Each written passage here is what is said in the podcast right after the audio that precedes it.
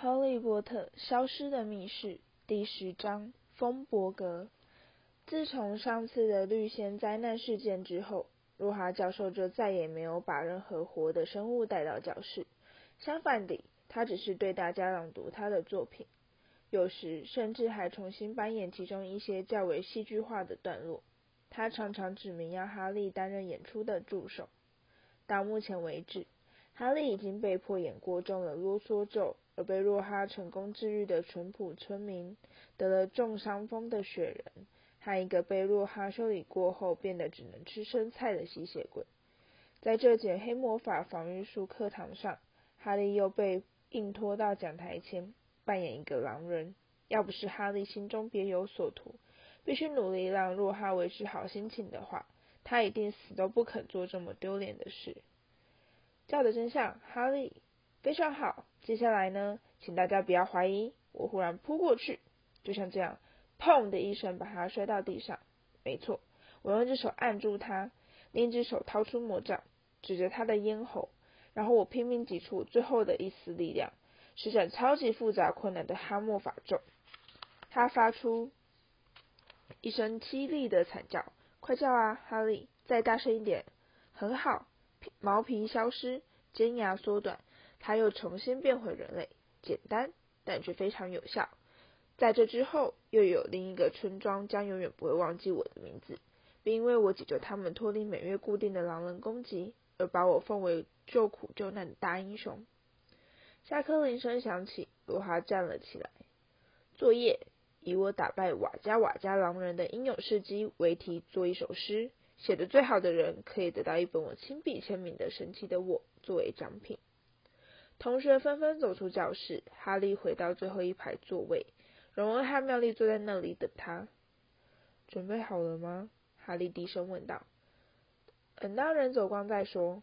妙丽紧张地答道。可以了。他起身走向洛哈的讲桌，手里紧捏着一张纸条。哈利和荣恩紧跟在他的身后。呃，洛哈教授，妙丽结结巴巴地说：“我想要。”向图书馆借这本书，只是拿来做课外的参考教材。他递出纸条，他的手微微颤抖。但问题是，它是放在图书馆的禁书区，所以我需要一位老师签名许可。我非常确定这本书可以帮助我了解你在《与恶鬼四处游荡》里提到的慢性毒瘾。啊，与恶鬼四处游荡，鲁哈说，接过妙丽的纸条，并对他露出灿烂的微笑。可以说是我个人偏最偏爱的一本书，你喜欢吗？哦，非常喜欢，妙丽热切地说，实在是太精彩了，特别是你用计把最后一只恶鬼困在绿茶器里的那一段。好吧，我想我来帮今年最杰出的学生一点小忙，应该不会有人介意才对。若哈露出温暖的笑容，顺手掏出一支巨大的孔雀羽毛笔，怎样，很漂亮吧？是不是？他说。完全误解了荣恩脸上的嫌恶表情。我通常都只有在给书签名的时候才舍得用。他在纸条上画了一个龙飞凤舞的花体签名，然后递给妙丽。所以说，哈利亚，在妙丽用发僵的手指折好纸条，扔进手提袋的时候，若哈兴致勃勃地跟哈利攀谈。这季的第一场魁地奇球赛明天就要开打了，我说的没错吧？我听说你是一个相当有用的球员，我自己以前也是一个收捕手呢。他们还要我去参加国家代表队的球员甄选，可是我宁愿把我的生命奉献给扫除黑暗势力的伟大事业。不过话说回来，你如果需要任何私人训练的话，请不要跟我客气，我一直都很愿意把我的专业知识传授给能力较差的球员。哈利喉咙中发出一阵含混的咕噜声，然后就赶紧跟着荣恩和妙丽走出教室。我简直不敢相信，在他们三人检查纸条上的签名时，哈利忍不住开口说。他甚至没问我们到底要借哪本书，那是因为他是个没脑袋的白痴。荣恩说：“但谁又在乎呢？反正我们达到目的了。”他才不是没脑袋的白痴呢！妙丽尖声反驳。他们开始用小跑步冲向图书馆，就只是因为他说你是今年最杰出的学生。他们连忙压低声音，踏入寂静无声的图书馆。图书馆长平斯夫人是一个脾气暴躁的瘦女人。长得活像是一头营养不良的秃鹰。超强魔药，他怀疑地重复说一遍，伸手想接过妙丽的纸条，但妙丽死都不肯松手。我只是在想，可不可以让我保留这张纸条？他提心吊胆地问道。哦，好了啦，龙恩说，一把抢过他的纸条，塞到平斯太太手中。我们会替你弄到另一张洛哈签名的。你随便拿个东西在洛哈面前放上几秒，他都会替你签上他的大名。平斯太太把纸条凑到灯下，似乎是下定决心，非得找出一丝伪造的痕迹。但最后，纸条还是安然通过检查。他沿着高耸书架间的通道慢慢走开，几分钟之后，再抱着一本看起来好像已经发霉的大书走回来。妙丽小心翼翼地把书放进他的手提袋，然后他们就走出图书馆，尽可能让自己不要走得太快，或是露出一丝心虚的表情。五分钟之后，他们又再度躲进爱哭鬼麦朵的故障洗手间里。妙丽不顾荣恩的强烈反对，便说没有任何心理正常的人会踏进这个地方。所以可以保证他们绝对安全，不会受到任何干扰。麦朵关在最后一间厕所里大哭大闹，但他们跟他是井水不犯河水，谁也不理谁。妙丽小心翼翼地翻开超强魔药，而他们三人开始弯腰阅读那些霉迹斑斑的书页。他们才瞥了一眼，就立刻明白他为什么会被关在禁书区。其中有些魔药的效果，甚至只要一想到就会让人感到毛骨悚然。而且书中还有许多非常恶心的插图，其中包括一个内脏全都摊在外面的男人，和一个头上长了好几双手臂的女巫。在这，妙丽兴奋地说，翻到了印着变身水标题的书页，上面有着许多插图，仔细描绘变身的过程。而哈利看了之后，不禁暗暗希望，这些人脸上那种超级痛苦的表情，纯粹只是画家的想象。我从来没见过这么复杂的魔药。妙丽仔细研究药方：草精灵、水蛭、斑点老鹳草、结草。他指着药方成分表喃喃念诵：“很好，这些很容易弄到，学生储藏柜里就有，我们可以自己去拿。”哦，你们看，双脚兽的脚粉，不晓得哪里才找得到这种东西。非洲树蛇的蛇队，这也相当难找。另外，自然还得加上我们想变成的人身上的一点东西。你说什么？荣恩的反应非常激烈。你这话是什么意思？什么叫做我们想变的人身上的一点东西？谁想叫我和里面加了克拉脚趾甲的东西？妙丽就像没听见似的，继续说下去。我们现在还不用去担心这个，因为那是要到最后才加进去。荣恩转过来望着哈利，气得说不出话来。但哈利担心的却是另外一件事。你知道这样我们得偷多少东西吗？非洲树蛇的蛇蜕。学生储藏室里绝对不会有这种东西，我们该怎么办呢？难道要偷偷闯进室内部的私人储藏室吗？我想这并不是个好主意。妙丽啪的一声合上书本。好吧，要是你们两个想要临阵脱逃的话，没关系。他说，他的双颊浮现出两团明显的红晕，眼睛变得比平常更加明亮。你们应该晓得，我自己也不想去触犯校规。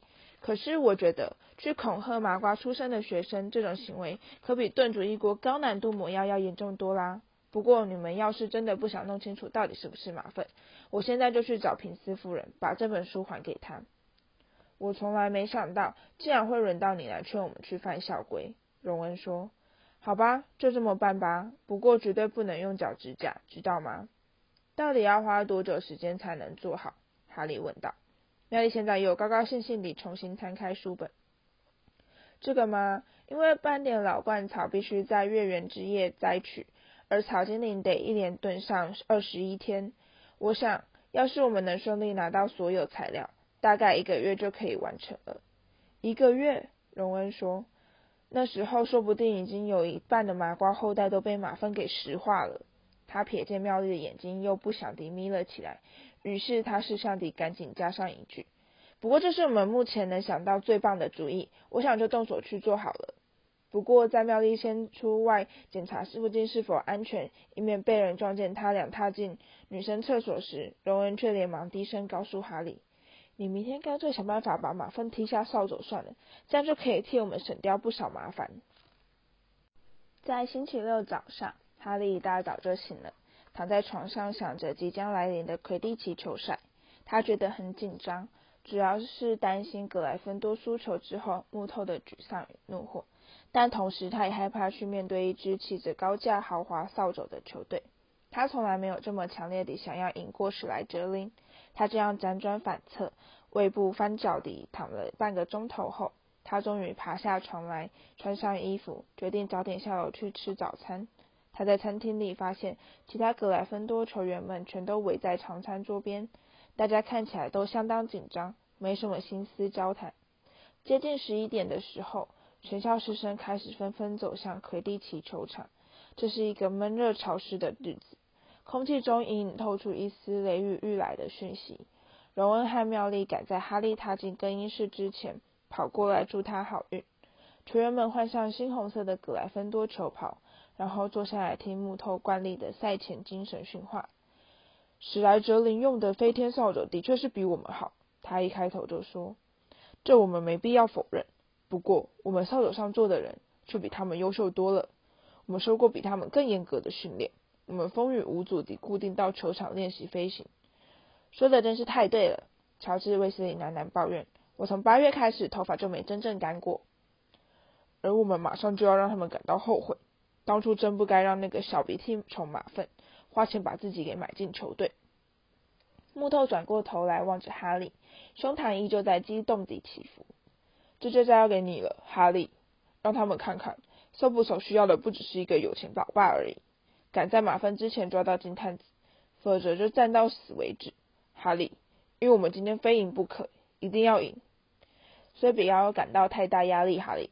弗雷对他眨眨眼说，在他们踏进球场时。观众席中立刻出现一阵鼓噪，大多是鼓掌欢呼声，因为雷文克劳和赫夫帕夫的学生们同样也急着想要看到史莱哲林落败。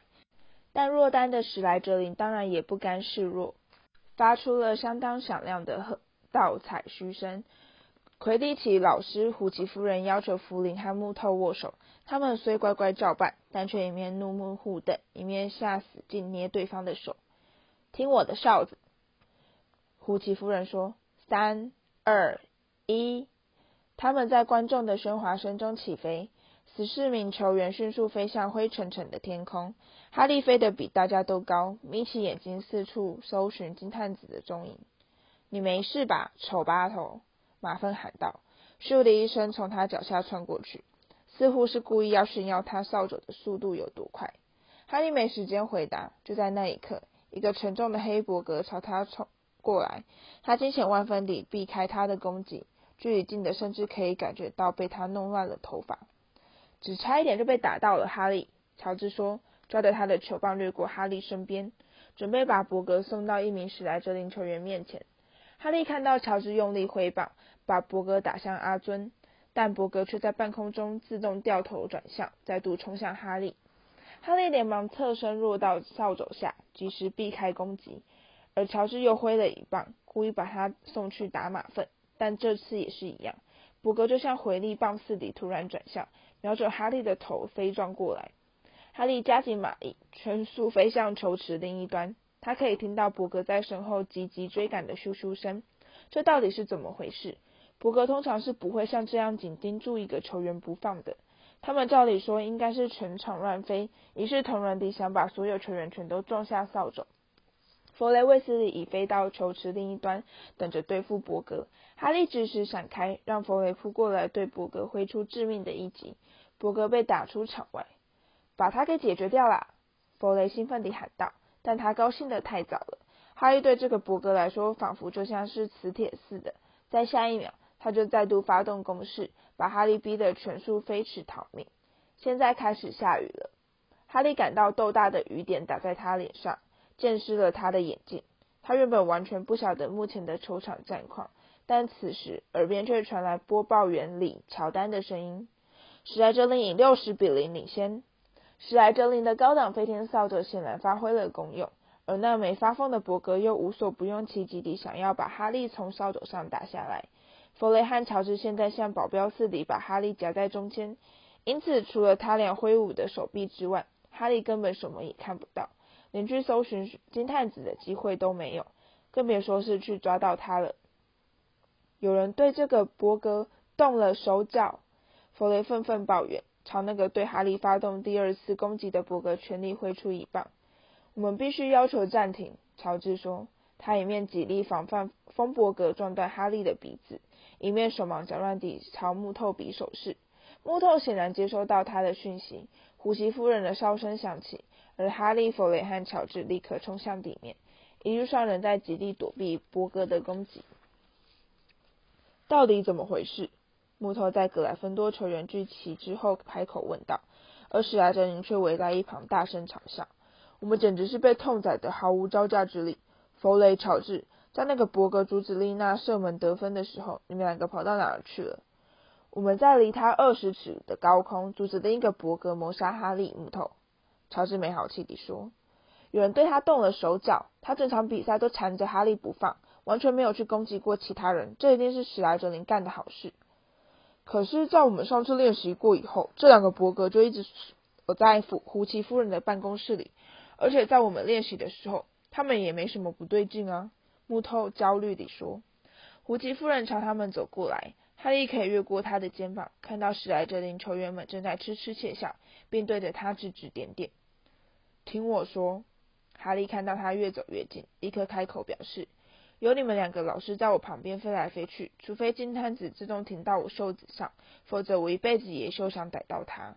哈利说：“你们回去跟其他球员会合吧，让我一个人来对付那个风伯格。”别傻了，弗雷说：“他会害你摔断脖子的。”木头的目光从哈利身上转向卫斯理兄弟。木头，这真是疯了！西亚生气地说：“你不能让哈利一个人去对付那个东西啊！我们请他们检查。”要是我们现在喊停，这场比赛等于是自动弃权。哈利说：“我们不能只是因为一个发疯的伯格就这样认命你输给史莱哲林。快点，木头，叫他们不要管我了。这全都是你的错。”乔治愤怒地数落木头，说什么抓到金探子，否则就战到死为止。这样灌输他这种愚蠢的观念。胡西夫人走到他们身边：“现在可以继续进行比赛了吗？”他问木头。木头望着哈利脸上的坚决神情。好吧，他说：“弗雷、乔治，你们听到哈利的话了，不要去烦他，让他自己去对付那个伯格。”现在雨下的越来越大，胡奇夫人的哨声一响，哈利就全速窜到空中，并立刻听到伯格在身后追赶的嘶嘶风声。哈利越飞越高，在空中翻滚俯冲，呈螺旋状上升，如游龙般地蜿蜒前进，并接连翻了好几个筋斗。他感到有些晕眩，一直不敢睁大眼睛。伯克从上方恶狠狠地冲下来，哈利连忙侧身一翻，倒挂在扫帚上。雨水湿糊了他的镜片，并窜进他的鼻孔。他听到下方群众的哄笑声，他知道自己看起来一定非常蠢。幸好那个风伯格相当笨重，没办法像他那么灵活地快速转变方向。他开始沿着体育场四周展开一场有如云霄飞车般的飞行之旅，并眯起眼睛，透过银色雨幕眺望格莱芬多的球门柱。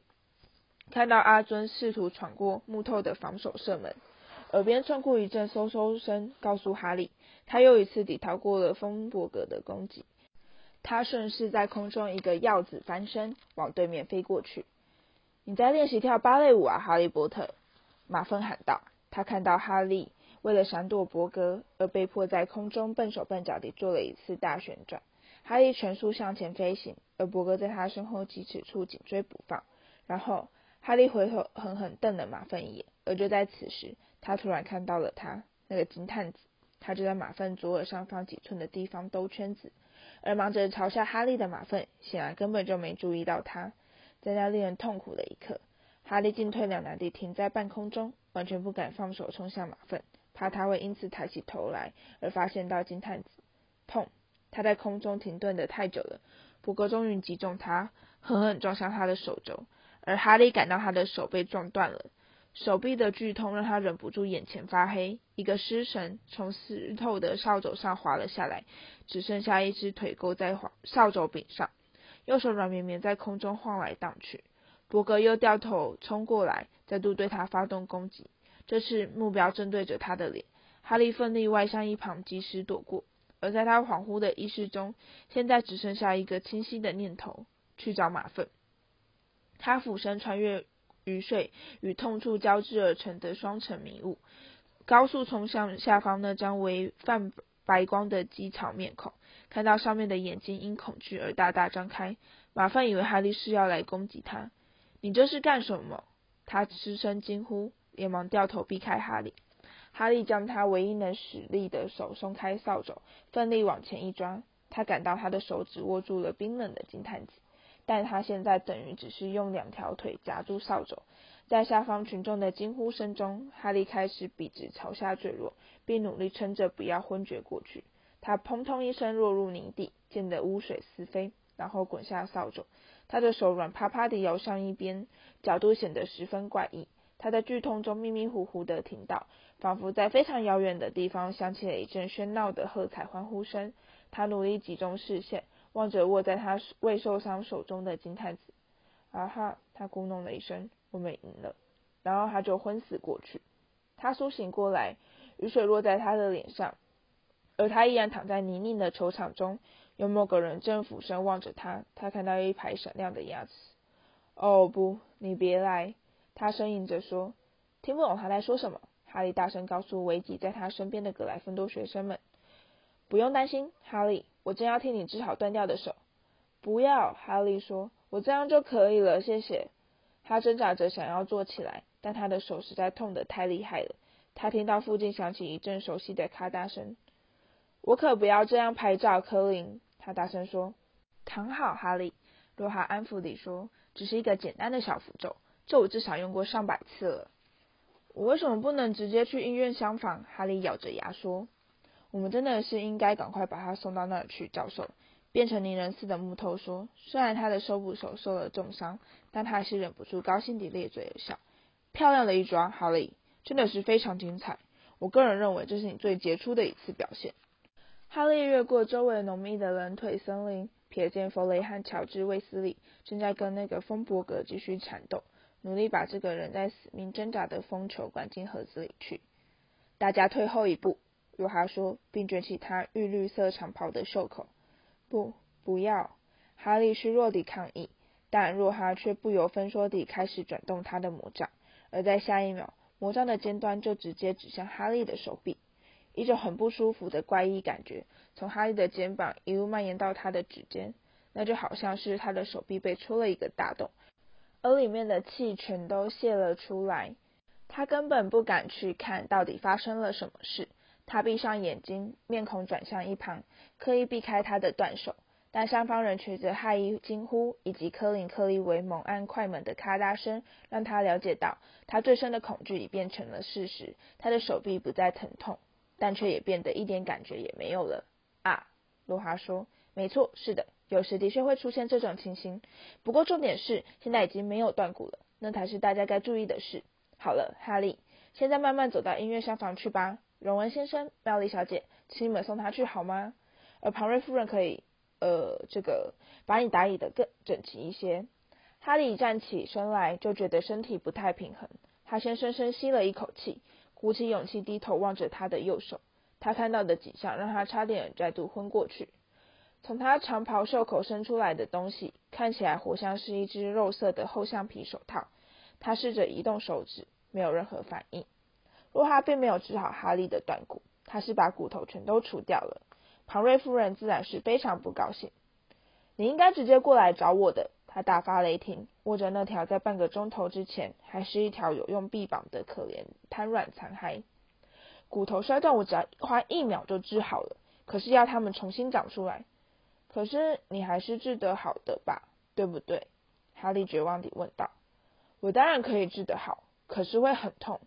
庞瑞夫人不悦地说，顺手扔给哈利一套睡衣。你今天得在这儿过夜。荣恩拉上哈利病床周围的布帘，开始帮他换睡衣，而妙丽待在布帘外等待。荣恩花了一番功夫，才好不容易把那条没有骨头的橡皮手臂塞进袖子里去。你现在还有办法替若哈说话吗，妙丽？嗯？荣恩隔着布帘喊道，用力把哈利无力的手指拉出袖口。哈利要是想要除掉骨头，他自然会开口要求的。每个人都有可能会犯错，妙丽说。而且现在手也不痛啊，对不对，哈利？是不痛了，哈利说。可是也什么都不能做了。他转身躺到床上，受伤的手臂不由自主地在床上弹了好几下。苗丽和庞瑞夫人绕过布帘，走到床边。庞瑞夫人拿着一个贴着生骨药的标签的大瓶子。你今天晚上会不太好受，他说，倒了一烧杯冒烟的药水递给哈利。重新长骨头是一件很不舒服的事。喝生骨药水同样也是很不舒服。哈利一喝下去，就感到嘴巴和喉咙一阵灼痛，让他呛得连连咳嗽。庞瑞夫人不以为然地数落了几句危险的运动和不中用的老师，就转身离开病房，让荣恩和妙丽留下来服侍哈利喝水。不管怎么说，我们赢了，荣恩说，并开心地咧嘴而笑。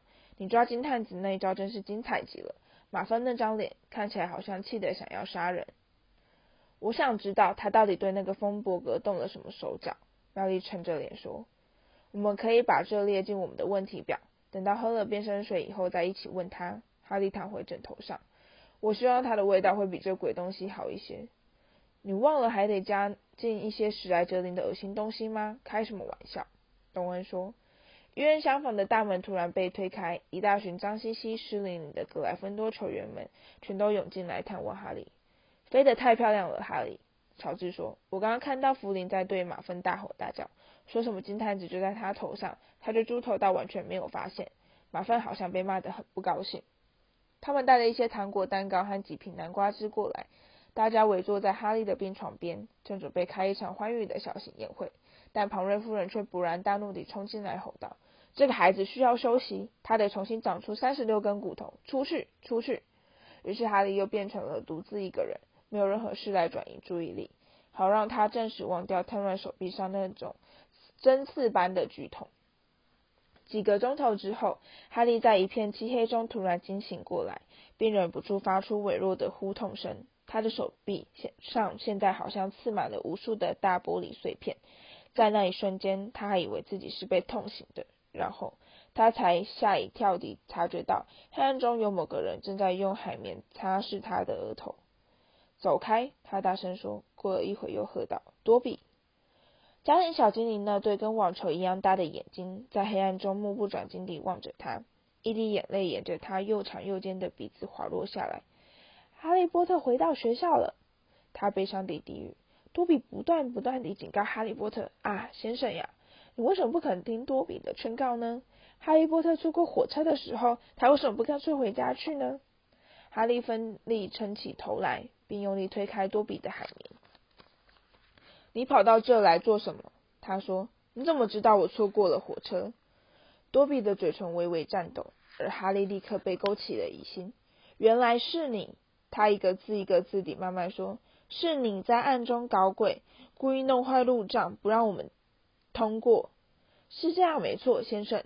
多比用力点头，两只大耳朵啪嗒啪嗒地拍动。多比躲起来偷看哈利波特，然后再把他入口封死。而多比事后必须用熨斗烫手来惩罚自己。他抬起手来，十根长手指上全都裹满了绷带。可是多比并不在乎，先生，因为他以为哈利波特已经安全了。但多比做梦也没想到，哈利波特竟然会用另外的方法赶到学校。他的身体激烈地前后摆动，并用力摇晃他那丑陋的头颅。在多比听到哈利波特已经回到霍格华兹的时候，他震惊得连主人的饭都烧焦了。多比这辈子从来没挨过这么严厉的鞭打，先生呀！哈利颓然倒回到他的枕头上。你差点就害我跟荣恩被学校开除，他恶狠狠地说。你最好赶在我骨头长好之前快点滚开，要不然我可能会掐死你。多比露出虚弱的微笑。这些威胁要杀死多比的话，多比早就听习惯了，先生。多比在家里一天至少会听到五次。他用身上脏枕头套的衣角用力擤鼻涕。他看起来是这么的可怜。哈利的怒气在不知不觉中慢慢地消失。你为什么要穿那种东西？他好奇地问道。这个吗，先生？多比抓着枕头套说。这是我们家庭小精灵的努力标志，先生。多比只有主人赏给他衣服的时候，才能获得自由。我服侍的这家人在这方面非常小心，连一只袜子也不肯交给多比，因为多比只要拿到一只袜子，他就可以获得自由，永远离开他们的屋子。多比擦拭他骨突的眼睛，突然正色说道：“哈利波特必须回家，多比以为他的伯格可以让。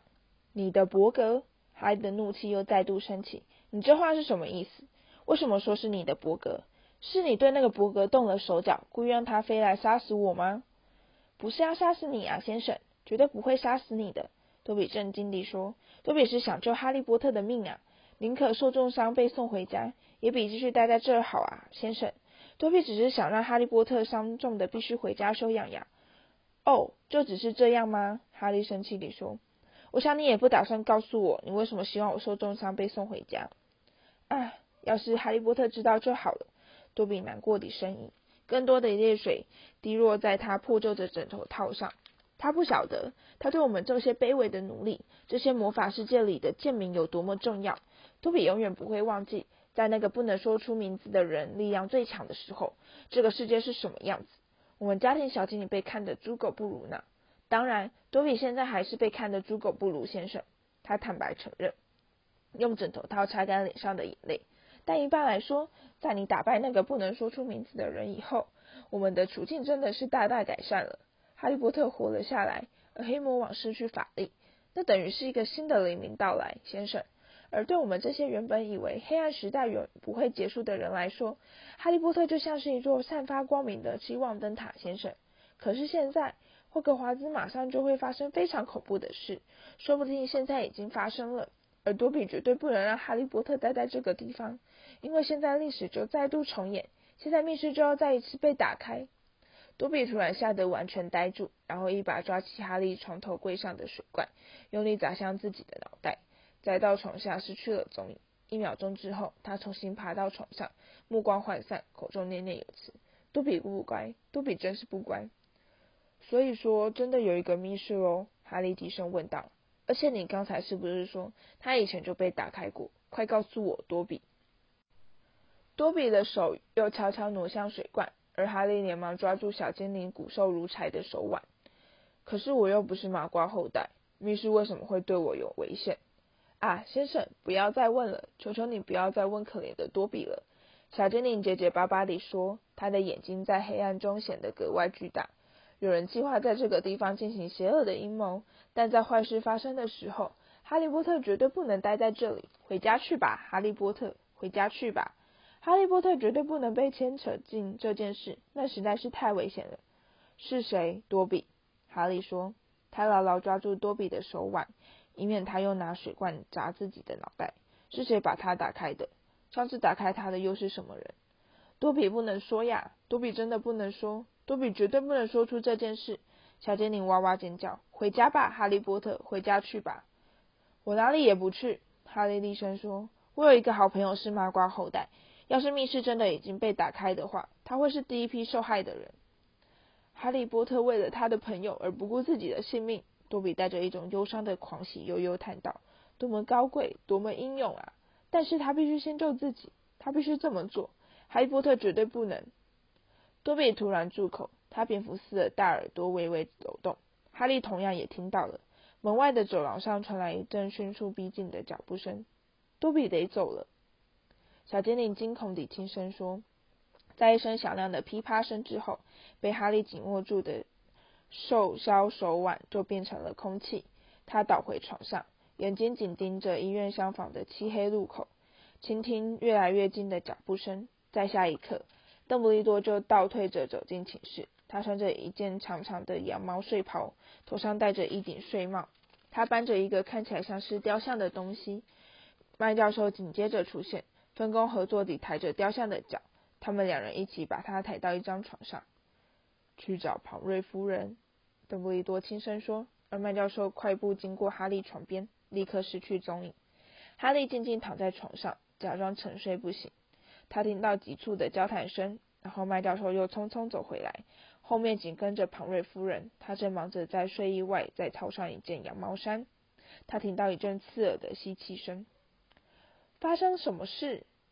庞瑞夫人轻声询问邓布利多，弯腰望着安置雕像的睡床。又出事了，邓布利多说。麦教授发现他倒在楼梯上，他身边有一串葡萄。麦教授说：“我猜他大概是想要溜到这来探望哈利。”哈利的胃部一阵剧烈的痉挛，他小心地慢慢抬起头来，想要看清床上的雕像。一道月光洒落在雕像呆滞的脸庞上，那是科林·克利维。他的眼睛睁得大大的，双手僵硬地举向前方，手里依然抓着他的照相机。被石化了，庞瑞夫人轻声问道。“是的。”麦教授说，“我真不敢去想，要不是邓布利多正好走下楼来喝巧克力，天知道还会发生什么事。”他们三人低头凝视科林。然后阿布斯·邓布利多弯下腰来，掰开科林僵硬的手指，取出他的照相机。你觉得他会不会拍到凶手的照片？麦教授焦急地问道。邓布利多没有回答，他撬开照相机背后的壳。我的天啊！庞瑞夫人说。一阵嘶嘶作响的烟雾从照相机里冒了出来。三张床外的哈利立刻闻到塑胶烧焦的呛鼻臭味。融化了，庞瑞夫人诧异地说。完全融化了，这究竟代表什么？邓布利多，麦教授急急追问。这代表，邓布利多说，密室真的又被打开了。庞瑞夫人用手捂住嘴巴。麦教授望着邓布利多。可是邓布利多，你确定吗？是谁呢？问题不在于是谁打开的，邓布利多说，目不转睛地盯着科林。该问的是，究竟是如何打开的？而哈利望着麦教授茫然的面孔，知道他同样也是一头雾水。